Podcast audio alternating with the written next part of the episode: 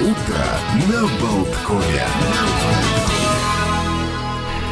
Всем здравствуйте, всем доброго утра, всех с понедельником. Несмотря на то, что есть предубеждение, что это день тяжелый, мне кажется, что понедельник день судьбоносный, может быть, для наших слушателей, поскольку у нас сегодня будет очень много интересных гостей. И прямо вот мы начнем с эм, вопросов профобразования и вообще выбора профессии с детьми. Это бывает очень-очень сложно. Вот на эти темы мы поговорим. А у нас в студии доктор экономических наук, консультирующий э, психолог или карьерный консультант, скажем так, автор э, нейрометрической технологии, э, вот об, о чем мы еще поговорим, разработчик профориентационных игр, метафорических карт, нейрометрист. В общем, можно, можно, наверное, перечислять и перечислять. Ульяна Назарова. Здравствуйте, Ульяна, доброе Здравствуйте, Олег. Утро. Об этом, обо всем мы поговорим. Наверное, э, как раз вот конец августа, то самое время, может быть, э, когда перед началом учебы многие родители задумываются о своих детях, э, что им э, лучше было бы в как какие, может быть, кружки по образованию, какие специализации, куда обратиться и что выбрать. Вот это, наверное, те вопросы, которые мучают родителей. И а самое сложное, потому что не родители, может быть, родители, ну, хотят, чтобы, может быть, дети повторили их судьбу, их профессию. У детей есть свое мнение, а может быть, вообще нет мнения. Что в этом случае делать? Очень интересный момент, зацеплюсь за него. Хотят ли родители, чтобы дети повторили их профессиональную карьеру? Вот если раньше были такие династии, профессиональные династии, то, поскольку я вот еще социолог и ученый, и исследуем, постоянно проводим такие исследования, то увидели, что лет 15 назад тенденция пошла прямо противоположная.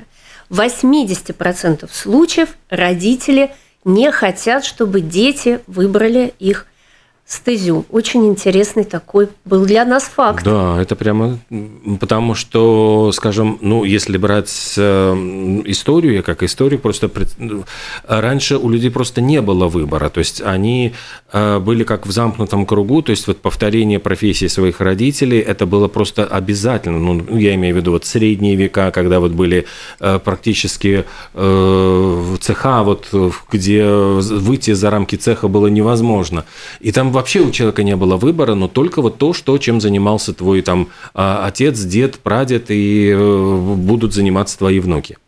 Да, это и является фактором активации интереса к профориентации как к науке, карьерному консультированию, как к области профессиональной деятельности. Потому что раньше ну, 2-3 вуза на крупный город, а сейчас их 100-500. Вот по-другому не скажешь. Раньше специальность, которая годами существовала веками, а сейчас каждый год появляются новые, новые специальности, новые направления. Выбор огромен, и он становится уже таким профессиональным. То есть выбор сделать – это задача профессии. Еще один момент, очень такой интересный. А на самом деле зря Зря вот династийность у нас уходит, потому что зеркальный нейрон никто не отменял. Очень много сигналов поступает э, для человека через родителей, через их профессию. Но видите еще какой момент? Иногда родители транслируют и трудности, негативные моменты своей профессии, а дети это тоже впитывают. В общем, факторов очень-очень много. Но давайте о выборе. Да? Вот да. что же нам все-таки делать? У нас есть две большие задачи. Первая задача – это развивать сильные стороны ребенка, человека, своего, свои собственные, найти сначала эти сильные стороны и развивать их, потому что еще Марина Мели, ее называют психологом миллионеров, это был первый, кстати, коммерческий психолог в России, и по количеству ее ну, клиентов, миллионеров, миллиардеров она на первом месте пока. Ну, кроме, наверное, Исхака Адидиса, мирового консультанта. И а, как раз ее фишка была в том, чтобы найти сильные стороны человека и опереться на них. И вот поэтому выбор направления и обязательно одной развивающей истории, ну, это может быть хобби, поддерживающая сильную сторону. Это может быть репетитор или репетиторы, поддерживающие сильную сторону. Найти эту сильную сторону и ее развивать. Вот это вот первая задача. Еще вторая задача – это гармоничное развитие личности. Поэтому может быть хобби и секция, и кружок, поддерживающие слабую сторону для достижения угу. гармонии. А, ну, например, если, допустим, вот все эмоциональные женщины стремятся к эмоциональному хобби. Давайте назовем его так условно танцы с бубном, вот что-то такое. А на самом деле, чтобы, например, их эмоциональность немножко взять под контроль, нужно вложить в левое полушарие, то есть вложить в аналитическую часть. А это не хочется делать, поэтому хочется там потанцевать, но не поиграть в шахматы. Вот, а стратегически это не всегда верно. Поэтому одна Одна такая линия – это гармоничное развитие личности и, значит, подкачка слабых мышц, вот этих слабых угу. групп мышц. Но это еще тоже не все. Есть еще третий момент, очень важный для ребенка. Это, конечно же, физиология, это спорт, потому что мы живые организмы, и спорт дает человеку, ну вот даже, даже в интеллектуальном плане – занятие спортом может дать нам до 30% прироста интеллекта, потому что мозг, он жив, он живой.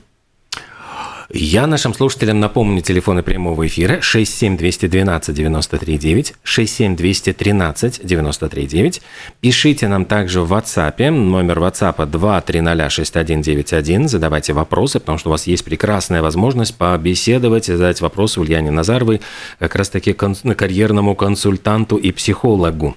Я же все время вспоминаю, вот вы сказали о том, что вот хобби, вот э, понять, вот что, что будет э, профессия, что будет хобби, есть хрестоматийный пример, который вот описан в книге по-моему, ну вот авторизованной биографии Битлз, где рассказывается вот история, как у Джона Леннона, э, его, его уже воспитывала тетушка Мими, Э, после смерти вот его матери. И она э, просто была в шоке, что вот он э, бренчит целыми днями на гитаре. И вот он, она считала, что ему нужно выбрать профессию. Она его заставляла поступить в колледж художественный.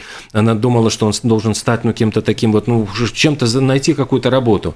И когда он разбогател, когда Битлз стали популярными, он купил ей дом, но вот его язвительность выразилась в том, что он над камином повесил ее слова. «Гитара хороша как хобби, Джон, но ты не заработаешь ею на жизнь».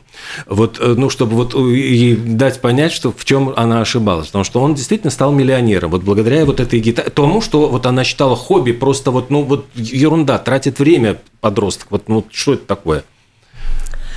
Да, очень интересно. В исследованиях э, выяснилось, что поколение игреков – это те, кто рождены примерно, вот получается, с 2000 по 2010 mm-hmm. год, ну, можно так сказать, с 90, наверное, с 90, с 90 годов, 89 с 90-х годов по 2000, наверное, 10 год. Разные есть подходы к выделению этих поколений.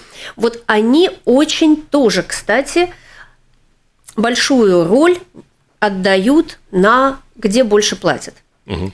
И когда проводишь такие опросы, спрашиваешь у молодежи, ну вот как, как вы будете выбирать профессию, а где больше платят? Вот задают этот вопрос. А вот Джон Леннон совершенно правильно сказал, что на самом деле, если мы опираемся на наши таланты, сейчас с удовольствием mm поговорю о талантах, если мы опираемся на наши таланты и на наше «люблю», вот они вместе соединяются – то получается сила. И действительно можно выбрать самую высокооплачиваемую профессию, самую востребованную, и остаться ну, не удел. И мой бэкграунд э, работы с безработными, потому что большую часть, наверное, своего профессионального пути занималась занятостью и вопросами помощи безработным, то а, это все подтверждает, что если мы опираемся только на меркантильные рассуждения, ну, высок риск провала.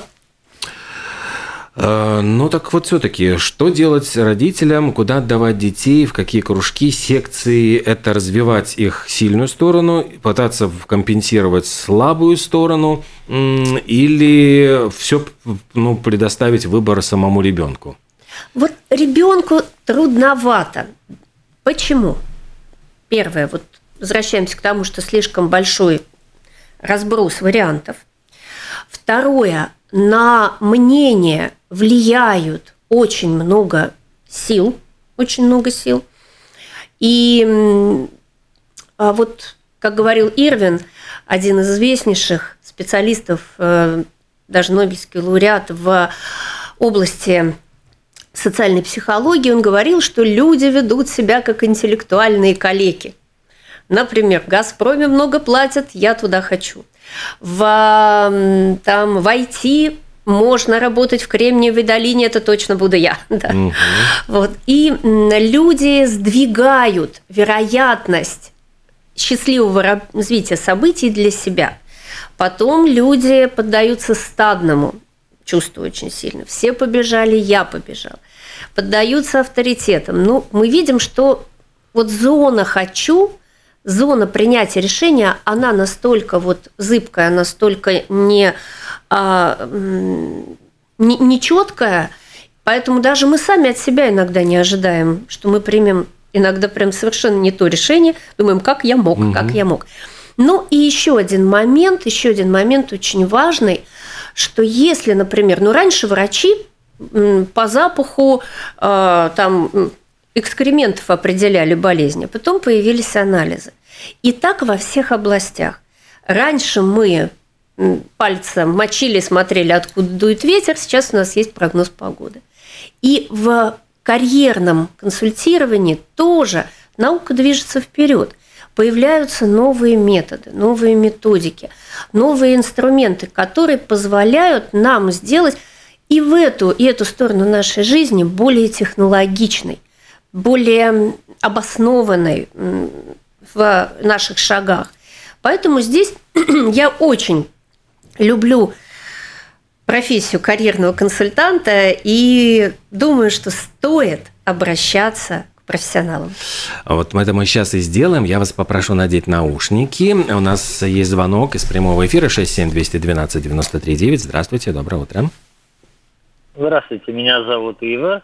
У меня такая ситуация. Вот у меня сын пошел учиться на э, мебельщика, вот как и я отучился. Он, такая ситуация, что он хотел вообще идти автомехаником, но там по оценочкам не прошел. Ему дали второй выбор, он выбрал мебельщика. Но я почему-то уверен, что мебельщиком он работать не будет, скорее всего. Единственное, в чем я рад, это в том, что он будет технически образован. Потому что все мебельщики, они очень хорошо разбираются в механике. Вот. И я вот, кстати, сейчас мало кого вижу, кто реально вот работает по профессии. Я сам отучился на мебельщика, но в мебельном бизнесе я отработал 6 лет, и все остальное время я работаю везде, но только не в мебели. Вот. И вообще мое мнение, э, как не помню, кто сказал, что надо выбирать ту профессию, что тебе нравится, и у тебя не будет ни одного рабочего дня. Но, к сожалению, такого не бывает. Вот мое мнение. Спасибо. Ну вот мы, наверное, еще поговорим на этот момент любимой работы, да.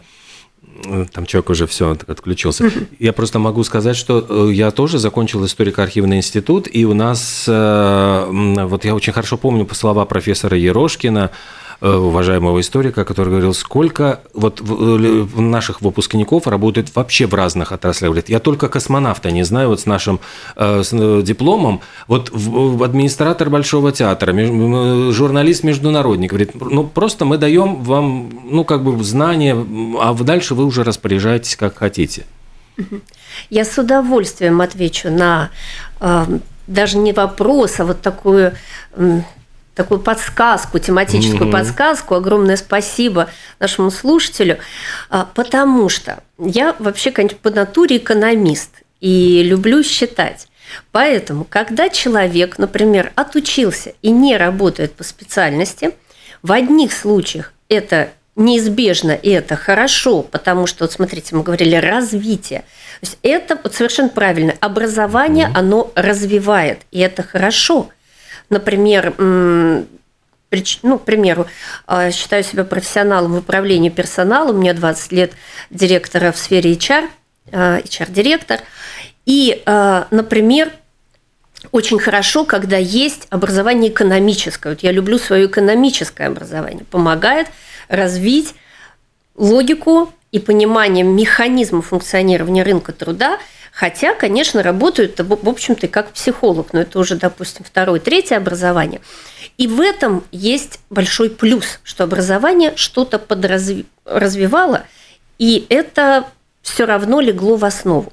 Но иногда, как для экономиста, для меня это и минус, потому что были потрачены mm-hmm. средства, были потрачены деньги, было потрачено время, и, может быть, если бы решение было более профессиональным, ну, так же, как влечение, да, вот лечили не то, ну, может, оно и неплохо все равно, скажем, что-то лечили. Но жалко время, жалко время. Вот здесь именно поэтому я за профессиональный подход к принятию решения. И э, момент люблю. Просто очень классно, когда сразу ребенок вот любит играть. Вот понятно все, он любит, и он этим живет, у него и успехи там есть шикарно.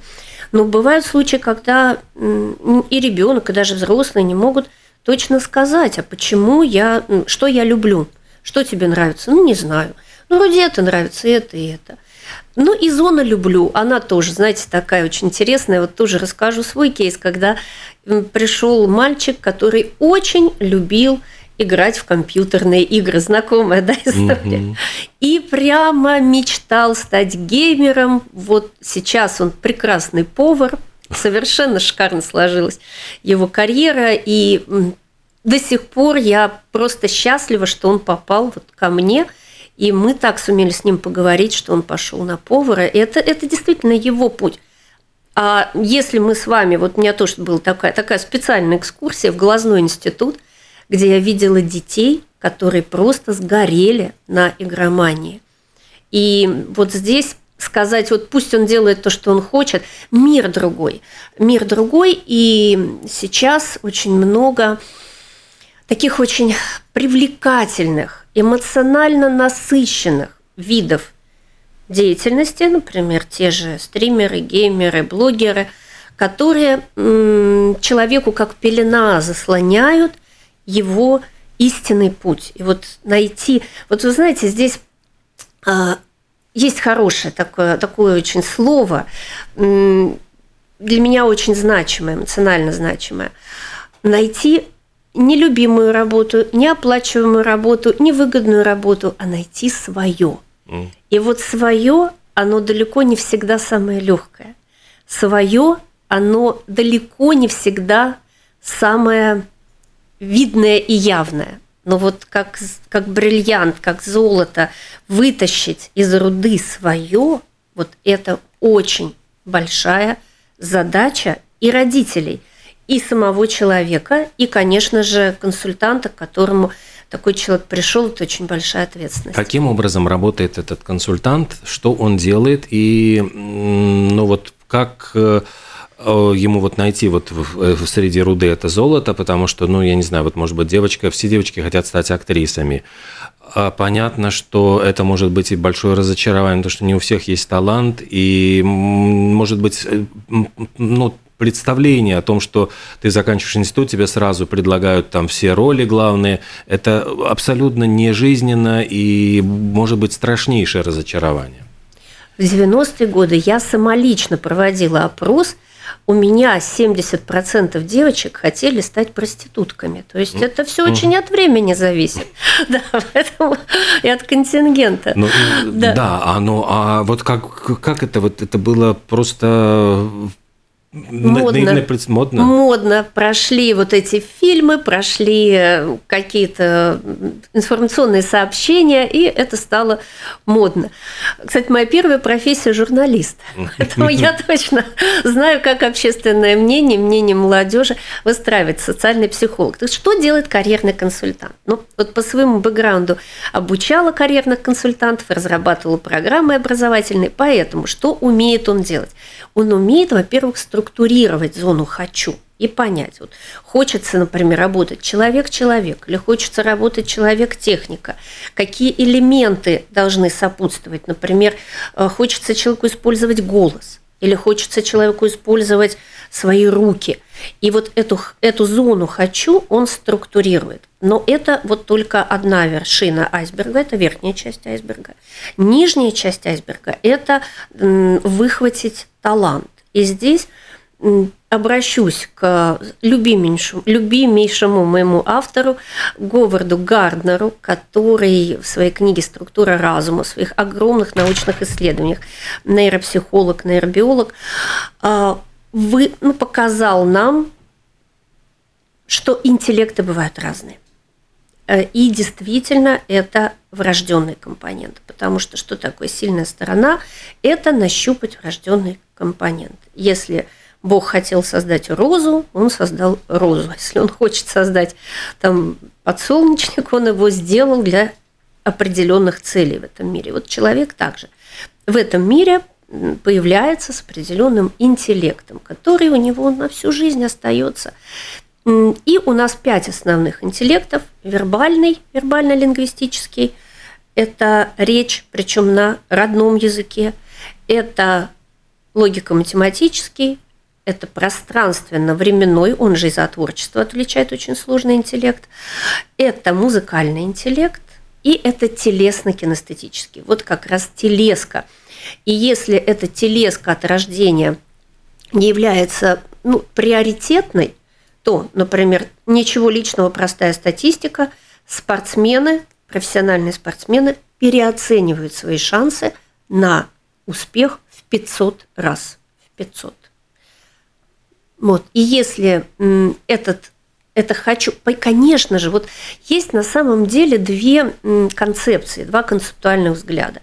Одни считают, что развивается в этом мире все – и с ними тоже, кстати, нельзя не согласиться. Развивается в этом мире все. Другие считают, что что, конечно, разве тоже с ними никто не спорит на самом деле, но другие э, сторонники там, всех наук э, придерживаются мнения, что ну, экономического подхода, что наша задача развивать то, что дает наибольший выхлоп.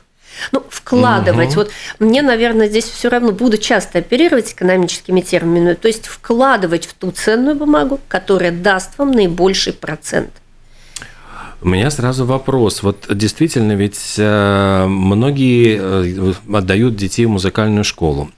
Дети учатся, например, играть на скрипке, но Э, сколько, вот, ну скажем честно, из них станет вот гениальными скрипачами, солистами, которые будут ездить, концертировать по всему миру, которых будут приглашать выступать с симфоническими оркестрами. А у большинства будет судьба такая, там третья скрипка, вот где-нибудь, ну то есть вот хочет ли ребенок, вот, ну как, э, нужно ли пытаться объяснить вот ребенку, что а, не всегда ты можешь вот стать просто актрисой э, провинциального театра всю жизнь выходить и играть. Вот ну, ты готов, вот готова или, или там мальчику готов э, вот быть кем-то средним или не может же быть каждый вот спортсмен, бегун там, например, он может быть э, или футболист, он может про проиграть всю свою жизнь в третьей лиге, так вот даже во вторую не выбиться. Да, поэтому здесь очень важен индивидуальный подход, чтобы, ну вот мы были готовы. Представляете, мы выходим в поход, да, вот собираемся в поход. В рюкзак мы складываем то, что нам может пригодиться.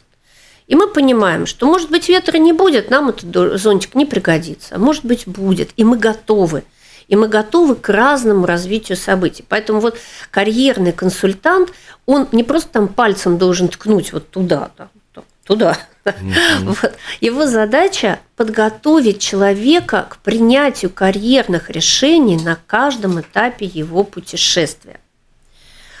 А, чтобы, например, ну вот давайте возьмем спортсмен, чтобы, например, он мог гибко переориентироваться и, а, например, пойти в педагогику спортивную или, например, спортивный менеджмент. Кстати, очень интересная вообще история, спортивный менеджмент. Или, например, музыкант. А, музыка очень, вообще спорт и музыка, они очень развивающие вещи. И если ребенок воспринимает это как, вот как путь, вот он делает все, сделал все и посмотрел, что там дальше. Вот пошло, пошло, пошло, пошел на там, великого музыканта, там, великого спортсмена. А, например, смотрит что-то вот, что-то не так, или, ну, как вам сказать, вот посмотрели, вот есть у меня такое правило 3+. Вот посмотрели по трем методикам, поговорили с тремя врачами, с тремя угу. консультантами, 3+. И если мы видим, что вот оно совпадает, и и здесь сигнал вот так, и здесь, и здесь, и здесь. И мы уже понимаем, что это не случайность, это уже нам вот пространство явно намекает, что, ребята, давайте-ка по другому пути. И чтобы был вот тоже какой-то диапазон выбора всегда у человека. Например, после музыкальной, музыкального образования человек может, ну, например, тоже уйти в ту же педагогику или, например, в журналистику в области культуры – Почему бы нет? И вот если мы знаем наши сильные стороны, то мы можем очень классно вот так вот лавировать и выстраивать для себя, ну, вот такой, такие кейсы для себя выстраивать карьерные. Это очень здорово. То есть э, получается, что не надо складывать яйца в одну корзину. То есть есть возможности, и сейчас все говорят, что Э, нет профессии на всю жизнь, то есть э, человек может, развивая разные свои вот э, стороны, быть готовым к тому, что постепенно, может быть, перейти в какие-то другие сферы. Да. А, сама логика карьерного решения, вот этому хочется, ну, вообще хочется всех вооружить вот, как инструментом вот этой, этой логикой принятия карьерного решения. И а, здесь задача также карьерного консультанта посмотреть, вот знаете, как сказать, если мы пойдем по этой дорожке, то у нас будут еще вот эти, вот эти, вот эти. А если по этой, мы можем в тупик упереться. И, а, например, когда там думают, вот мне, например, в менеджмент пойти или в медицину, и тогда просто так мягонько подсказываешь, что если вы сейчас получите медицинское образование, то менеджмент вы можете сверху, как говорится, докрутить. Угу. А если вы сейчас пойдете в менеджмент, то процент возврата, ну, как, как сказать, процент медиков, которые изначально получили другое образование, он очень маленький знакома в Риге с потрясающей одной женщиной, которая получила уже в зрелом возрасте медицинское образование, но она просто героиня, потому что это не, ну, очень трудно, это очень ресурсов много на это нужно. Поэтому вот здесь и важно очень правильно эту логику продумывать, принимать правильные решения. В каком возрасте вот все-таки лучше к вам приводить, ну вот вообще к, к карьерным консультантам угу. ребенка? Когда он может больше все-таки сам, сам, ну тоже себя проявить? А, конечно, методики, например, вот то, те, те же замеры интеллектов, они теоретически там с 4-5 лет происходят, но я сама сторонник того, чтобы ну, к 14 годам профессионально к консультанту приходить. А до 14 лет, ну, можно, можно, но это не является прям вот, вот прям сильно нужным. А что нужно до 14 лет? Нужно как можно больше увидеть. Ну, например, э, прекрасный проходит в Риге Сколос 23, там, Skills 23 э, было. Ну, вот будет теперь 24, да, в следующем, угу. в следующем уже году. Проводятся форумы. И вот ну, можно делать экскурсии, там разные интересные там, заведения, смотреть То есть, если, например, ну, э, к ребенку подошли и сказали, а что ты хочешь, а он ничего не видел, то как же он из этого меню выберет? То есть, вот до 14 лет смотреть, смотреть. Но если, например, в школе уже идут какие-то специализации, то, конечно, надо уже пораньше. Ну и для выбора кружков и секций тоже – может быть, уже лет с 7, но до 7 все-таки рано, но с 5-7, там, с 5, ладно, с 6-7 лет, но, но акцент на кружках и на секциях. А вот с 14 лет, когда сформирована уже во многом структура личности, уже можно профессионально этим вопросом заниматься. Потому что есть еще, кроме нейрометрических тестов, которые показывают, э, какой интеллект активнее проявлен, вот э, из этих там пяти основных, еще двух дополнительных, межличностный и внутриличностный, а, есть еще профайлинговые методики, которые тоже, например, по почерку, по э, психолингвистики, как человек говорит, могут нам о нем кое-что сказать. Но это тоже уже включается все с 14 лет, когда ну, уже вот личность уже у нас есть, она уже готовая один из самых главных, наверное, все-таки выборов основополагающих – это технарий-гуманитарий. Вот, ну, в принципе, угу. как везде вот э, принято считать, вот считаете ли вы это правильным? И, ну, просто по своему опыту могу сказать, что я вот метался до окончания школы, вот между, ну, то есть вот, вот мне казалось все время, что и там, и там вот, ну, Э, я бы мог каких-то успехов добиться, учитывая, что у меня там вот получилось так, что все, все в семье вот э, скорее были технарями, и вдруг вот то, что я стал гуманитарием, это было немножко, ну, как бы выбивалось из общего семейного. Угу. Я сама представитель немецкой школы, там же и стажировалась, и много училась. А, а вот немцы, они любят, и прям разделяю их эту любовь посмотреть, э, правополушарный человек, левополушарный человек. Это тоже такой проективный подход. И э, здесь, да, это нужно смотреть в профессии, но, но э, вот часто бывают стереотипы, стереотипы бывают э, в мире, а карьерный консультант о них знает. Например, журналистика стереотипно считается, что это гуманитарная вещь, mm-hmm. да? На самом деле ничего подобного, потому что в журналистике, да, нужна вербальная лингвистическая грань, но не меньше нужна и логико-математическая грань, потому что журналистика – это очень логическое занятие, структурное. И если нет структуры, то ну, мы, мы знаем пример, да? Угу. Если у журналиста нет структуры, как правило, это все-таки не журналист. Поэтому ваша логико-математическая грань, она, э, вы и пришли к этой профессии, потому что она вас этим и не то, что привлекала даже, а это ваше. Это ваше, потому что здесь не только гуманитарная, но и представлена очень сильно логико-математическая компонента. А вообще посмотреть, конечно, нужно, потому что это помогает нам увидеть наши сильные стороны. И, конечно, мы до конца не знаем – у вас нет, понимаете, вот почему нужно помогать в принятии решений таких, потому что есть решения, которые нельзя э, отыграть назад. Ну, вот вообще это целая такая концепция э, либертарианского патернализма, когда людям помогают в принятии решений, в тех, которых нельзя проиграть назад. Ну, вот, например, не будем мы ребенку запрещать играть в компьютер, пусть он целую жизнь играет, придет к краху, поймет, что так нельзя. Угу. А как же, у него не будет возможности проиграть второй раз. И поэтому вот здесь тоже а, мы, конечно, можем и так прожить жизнь до конца, не быть уверенными. А если бы мы проиграли второй сценарий, может быть, он бы был ну, поинтереснее. Такое бывает. Кстати, по статистике только 25% людей полностью вот уверены и довольны своим профессиональным выбором, своей профессиональной реализации. Маловато. Но вот вы даже попробуйте эксперимент проведите. Если вы будете, если у нас слушают учителя или те, кто работают с детьми, задайте им прям вопрос, а ваши родители вот довольны? Они у них узнают и потом скажут, вот руку поднимут, кто полностью доволен, это будет примерно 25%.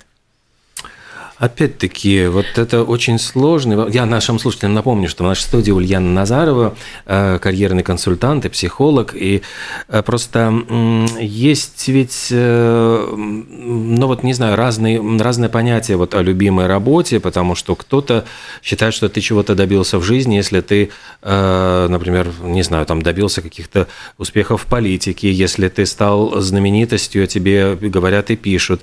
А есть люди, которые счастливы, например, будут будучи, э, ну, работая в, чуть ли не, ну, вот я не знаю, кассиром в магазине, но я просто знаю, я хожу вот э, в один э, супермаркет, где невероятно общительный человек, который такое ощущение, что он каждого клиента, он, ну вот покупателя встречает как э, родного. То есть он находит прекрасно и, ну, язык общения, латышский, русский, он, он э, с каждым очень интересно беседует. И люди выходят просто осчастливленные. Вот, ну, вот действительно, вот такое ощущение, что ты поговорил с каким-то другом, приятелем, он всегда что-то подскажет, э, а какие-то там, не знаю, скидки, там какие-то вот э, акционные товары, нужен ли вам пакетик или не нужен вот я смотрю, вы, у вас слишком много, наверное, все-таки лучше бы вы взяли, а то рассыпется.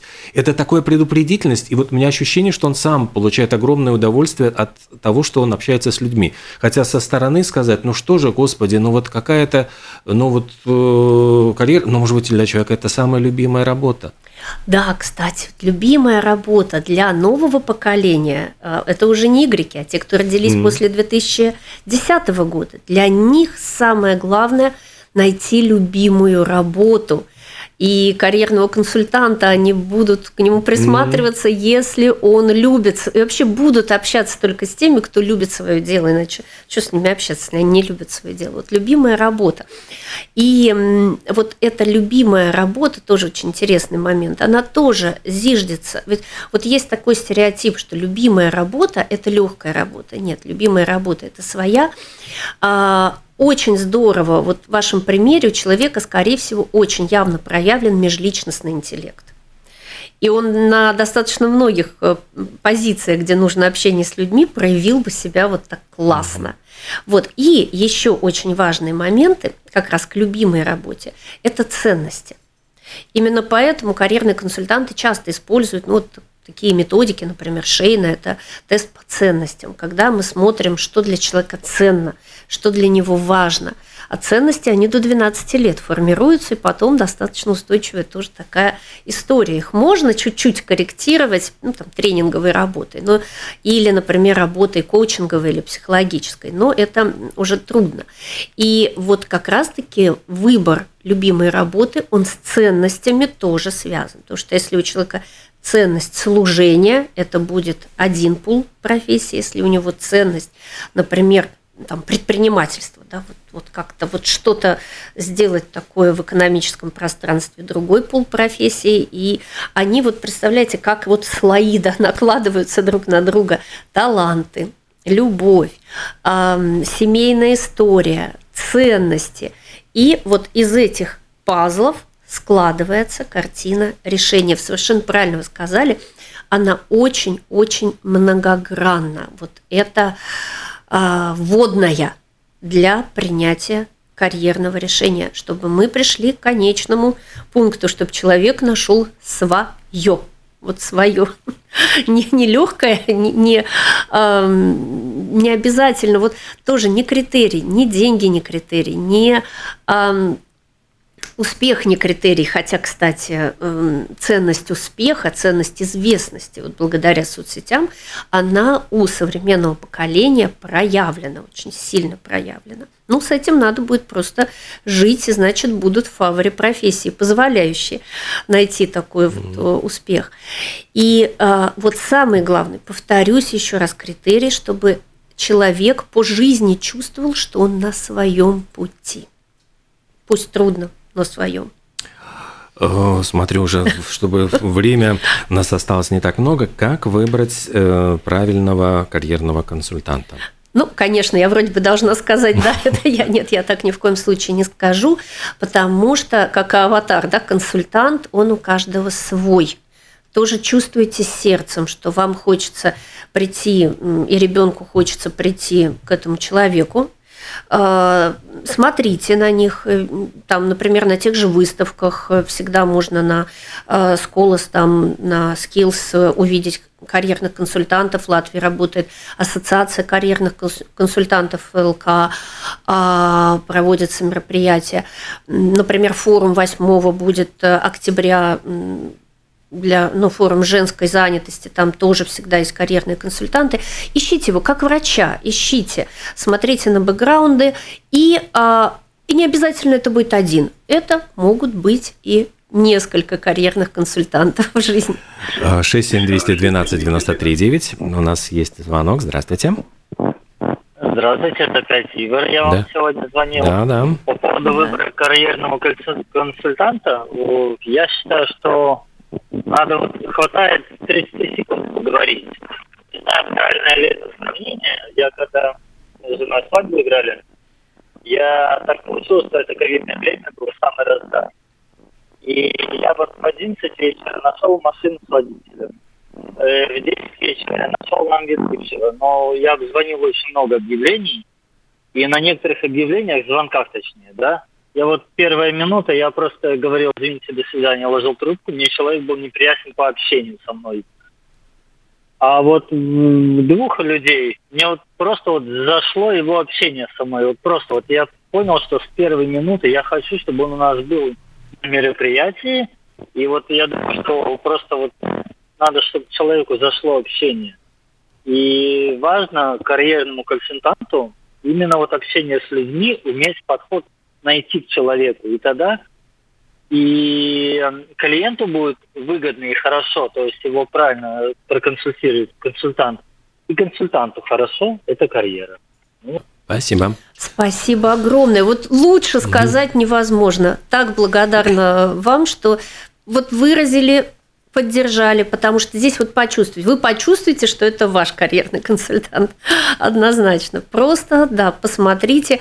И еще один момент, все-таки а, желательно, чтобы карьерный консультант использовал вот мое правило 3 плюс, не одну, а несколько угу. методик, и чтобы были среди них те, которые так называемые проективные методы. То есть не только спрашиваю, что человек сам о себе думает, и думают э, родители, а владел ну, либо профайлингом, либо вот нейрометрическим тестированием, которое эти грани позволяет э, замерить угу. без участия человека, то есть без участия его мнения о себе, либо тесты проективные.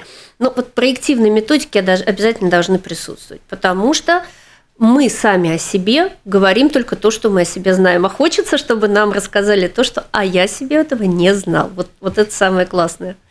Ну и вот мы говорили, уже прозвучало, что в 14 лет это как бы надо э, подростка все-таки каким-то образом ориентировать. Есть ли верхняя граница, когда нужно обращаться к... Ну, то есть, вот, может быть, человек хочет сменить, хочет вдруг открыть в себе какие-то новые таланты – у меня 75 был самый, самый высокий предел, потому что познание себя, оно, ну, это путь бесконечный. Это, для меня это такой вселенский, вселенский божественный момент в жизни человека познать себя, узнать о себе как можно больше. Поэтому если душа просят, и есть э, запрос, или, например, вы хотите развиваться, но вы хотите осознанно это сделать, посмотреть, а что вот, ну что мне сейчас нужно в развитии, что для меня важно, то здесь границ верхних нет.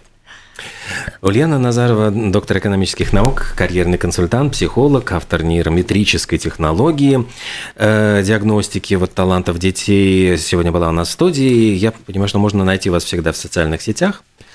А мы, да, мы просто не, успе... не успеваем. Не успеваем. Один, да. Давайте, давайте, да, давайте завершим, мы... завершим быстренько тем, да? что, друзья мои, всегда включайте интуицию, всегда угу. включайте интуицию. И сейчас а, для всех слушателей мы вытащим карту из моей авторской колоды с советом на этот день. Итак, совет на этот день кого я хочу поддерживать. Вот достали такую карту, поэтому подумайте, кого хотите поддержать, а может быть будете это именно вы. Да, в соцсетях всегда можно найти, и буду рада быть полезной. Спасибо большое, всего доброго, до новых встреч.